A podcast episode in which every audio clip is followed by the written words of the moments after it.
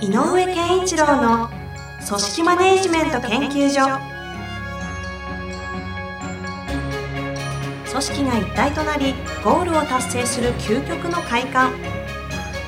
上場企業から中小企業まで延べ200社以上の支援を行った井上健一郎が組織人に関するあらゆる問題を分かりやすく解説します。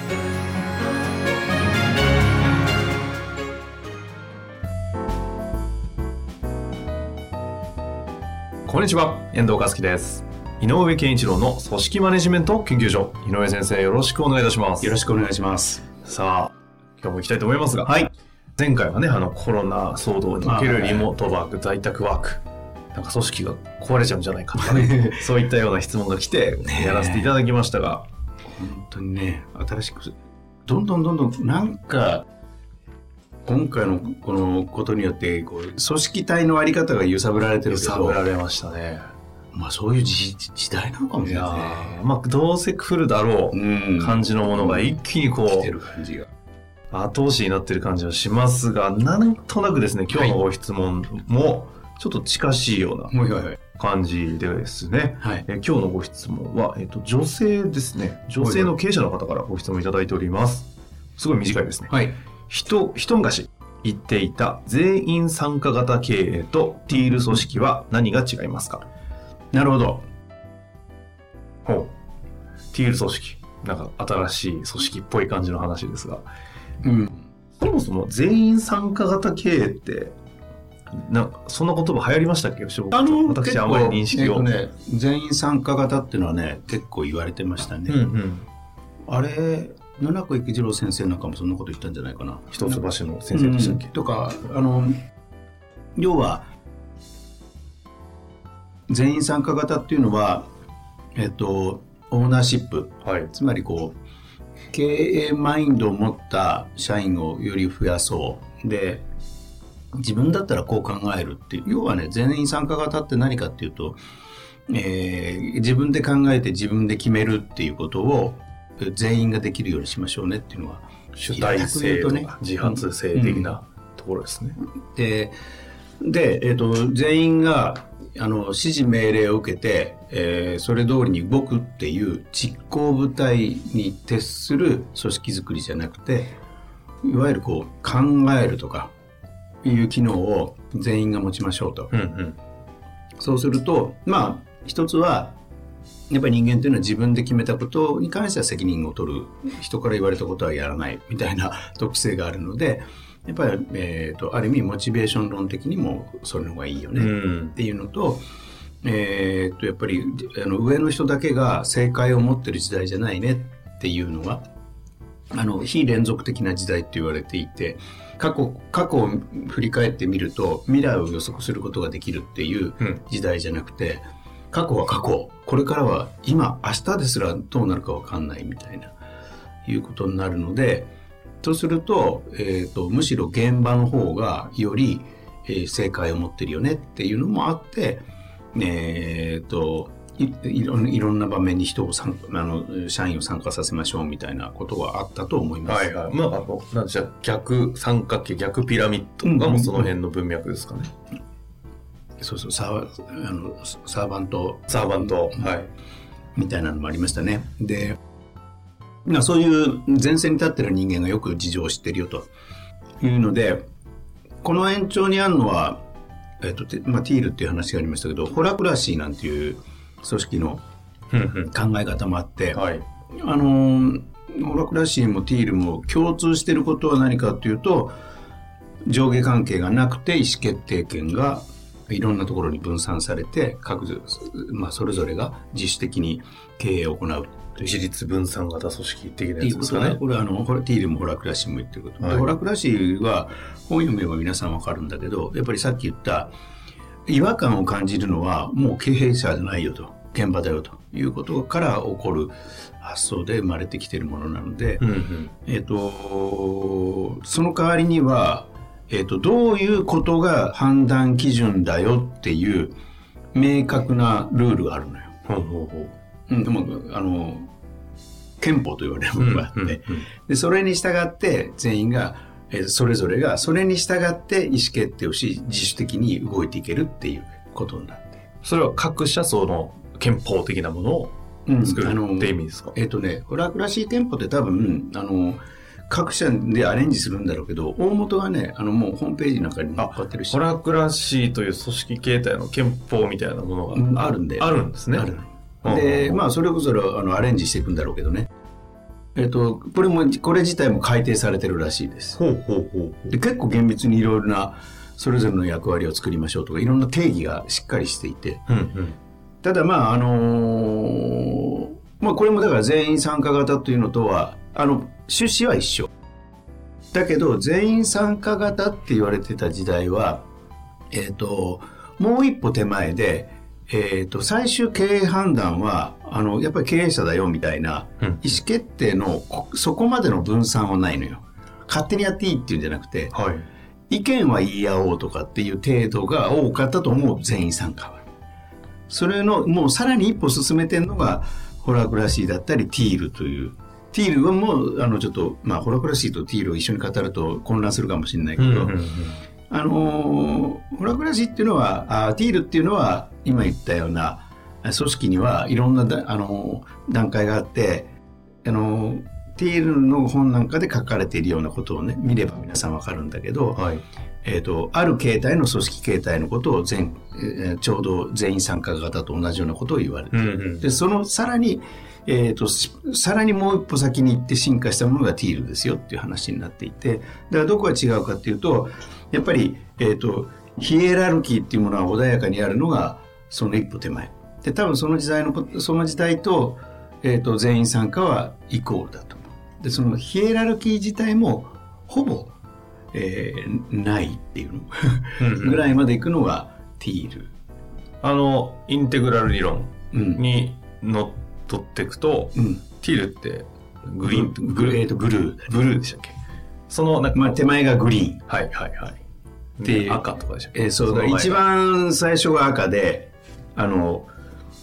狼の群れって言われてるね。強いやつが勝つっていう、うんうんボスがそこに猿山的なやつですね。でその次にあのこう琥珀っていうからオレンジグリーンティールって言ってオレンジグリーンティールあたりが近代的なやつかな。でオレンジで言うとある意味えっ、と今そうだな結構成果主義なんかで言われてが盛んな時はそのオレンジと言われる、えーといわゆるこう実力主義というか期間、まあ、設定された目標に対してどれだけしっかりやったかとかっていうことが問われるうんうんような、えー組織体がオレンジだったのね。うんうん、だから、えっと、どっちかというと、ここはもう明治あのめあの上下関係もしっかりヒエラルキーもあると。で役割分担がしっかりしていて、その役割をしっかりやれるかどうかみたいなことは問われる。うんうんで、グリーン組織っていうのは、でその次にあるのが、もうちょっと、えっと、人間的というか、家族的な匂いがあって、えっと、それぞれがお互いを尊重し合って、えー認め合いながらやりましょう。だから、このヒエラルキーも少し緩やかっていうか、うんうんあの、圧力が弱まるというの。なので、どっちかというと今度は、あの、役割とかなんとかよりも、全員が共通の価値観でいきましょう。価値観がすごく大事だったりするのね。現実の社会を見るとなんか最近そういう会社がちょっとこうん増えてる。う大事じゃないとか増えてるって感じですそう。で、さらに言っちゃうと、ティールってなるよと。だうんうんうんからそれはもう、あのーどっちかっていうと、か価値観ですら、各組織あの分散したチームとかで、それぞれ持ってて多様化しているとただ、大きな前者的なものはしっかりとある。っていうことがあって、あで、それには従わなきゃいけない。そうすると、えっ、と、あとは、えっ、と、自分たちがやったことに対して、どっかで前者的なレベルで、えーなんていうのかな、あの、評価されるというか、えっ、と、そういうルールはなきゃいけなくて、ーうんうん。あの、のほうずにやってりゃいいよっていうんじゃなくて、自由にやっていいけど、最終的なある時期の結果に関しては、みんなでそれを、あれは素晴らしいとか、いや、これちょっと違うんじゃないかとかということを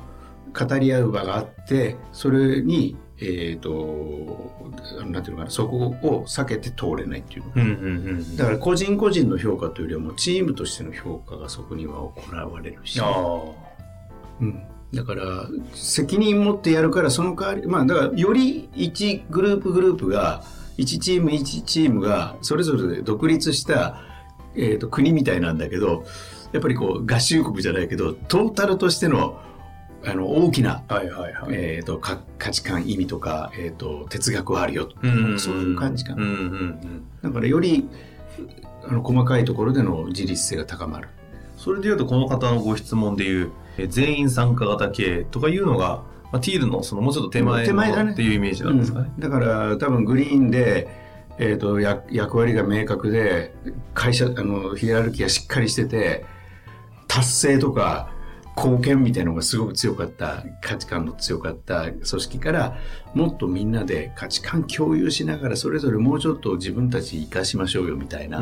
ところに行く時に盛んに言われたのが全員参加なんじゃないかなとなるほどですね。うん。なんとなくこう全体の流れとこの、なんだろう、組織の進進化の先みたいな感じなんですかね。であと面白いのはティール組織のティール理論なんかでも言われるんだけど、えー、とじゃあティール組織作るために全員が全組織がそうなんなきゃいけないかというとそうじゃないよとは言われてるの、うんうんある仕事はやっぱりさっきその上明確な上下関係と明確な役割を設定しなきゃいけない部署もあるよね。でみんなで合議制でやる部署もあるよね。うんうんがもっと自由に判断できる部署もあるよねっていろんなものが、えー、と複合的にあの揃ってあのあってもいいんじゃないっていう考え方もある。ああ。まあ、あと組織がでかくなればなるほどた海外とかに支社があったらちょっとアメリカはまあ今ティールで言うけど、うんうんちょっとインドの方はとりあえずオレンジでマネジメントしといてみたいなことはありますよね。でもそれもあの前者的な共通の概念っていうか哲学に行くためにはこのエリアのこの運営の仕方だよねっていうのがあればいい。うんだから共通してるのはあの全員参加もねオレンジもグリーンもティールもとにかくトータルとしてのその組織の目指すものは、えー、と明確にしましょうっていうのは共通してるはいはいはい。なんかそこまでこうお話があった中で、うんえー前回のご質問があのリモートでおはいはいはいこういう話とか。そうすると、まあ、人材の流動性だったり働き方のがちょっと組織形態がちょっとこう緩んできて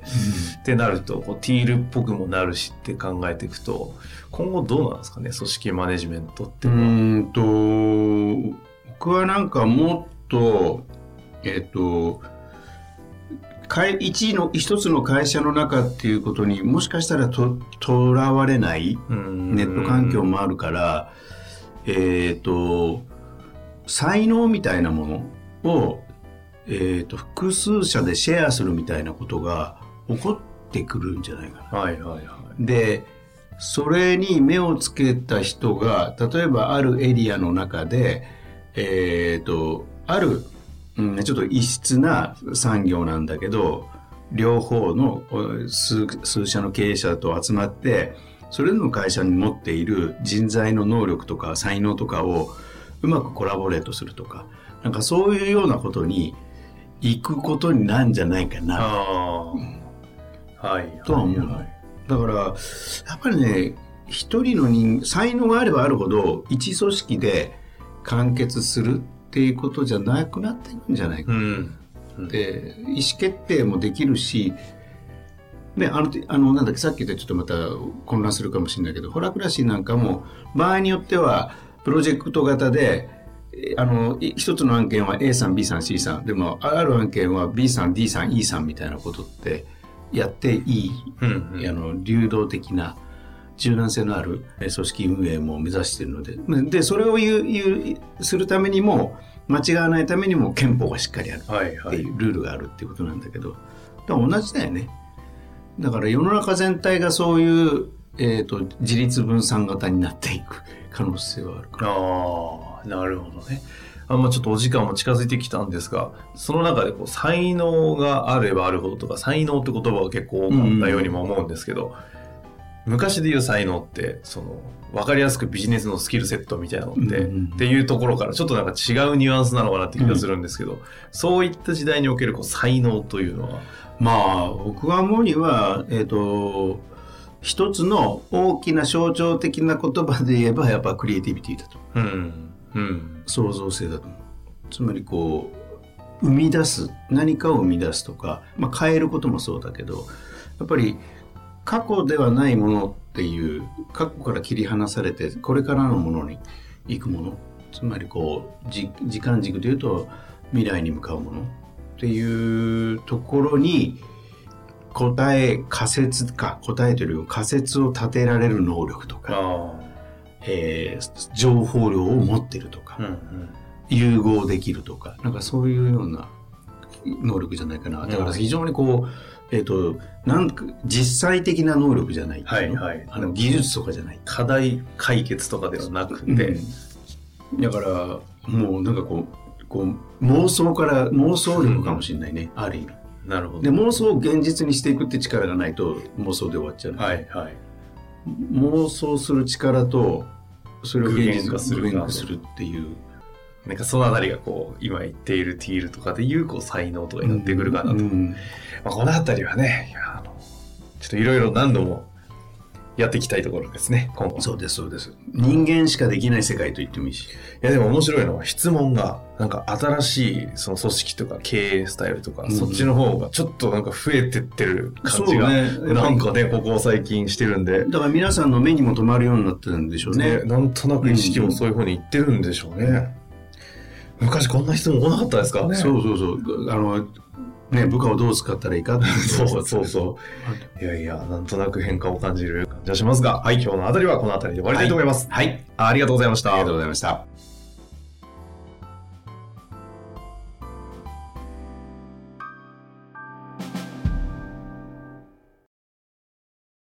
本日の番組はいかがでしたか？番組では井上健一郎への質問を受け付けております。ウェブ検索で人事明快と入力し検索結果に出てくるオフィシャルウェブサイトにアクセス。その中のポッドキャストのバナーから質問フォームにご入力ください。またオフィシャルウェブサイトでは無料メルマガや無料動画も配信中です。ぜひ遊びに来てくださいね。